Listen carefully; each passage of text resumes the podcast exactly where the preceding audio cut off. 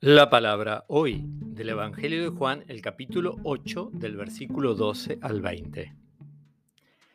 Jesús dirigió la palabra a los fariseos diciendo, Yo soy la luz del mundo.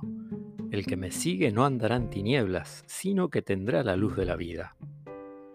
Los fariseos le dijeron, Tú das testimonio de ti mismo, tu testimonio no vale. Jesús le respondió, Aunque yo doy testimonio de mí, mi testimonio vale porque sé de dónde viene y a dónde voy, pero ustedes no saben de dónde vengo ni a dónde voy. Ustedes juzgan según la carne. Yo no juzgo a nadie, y si lo hago, mi juicio vale porque no soy yo solo el que juzga, sino yo y el Padre que me envió.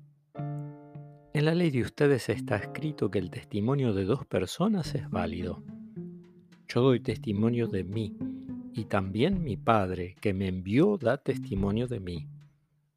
Ellos le preguntaron, ¿dónde está tu Padre? Jesús respondió, ustedes no me conocen a mí ni a mi Padre. Si me conocieran a mí, conocerían también a mi Padre. Él pronunció estas palabras en la sala del tesoro cuando enseñaba en el templo, y nadie lo detuvo, porque aún no había llegado su hora. Palabra del Señor.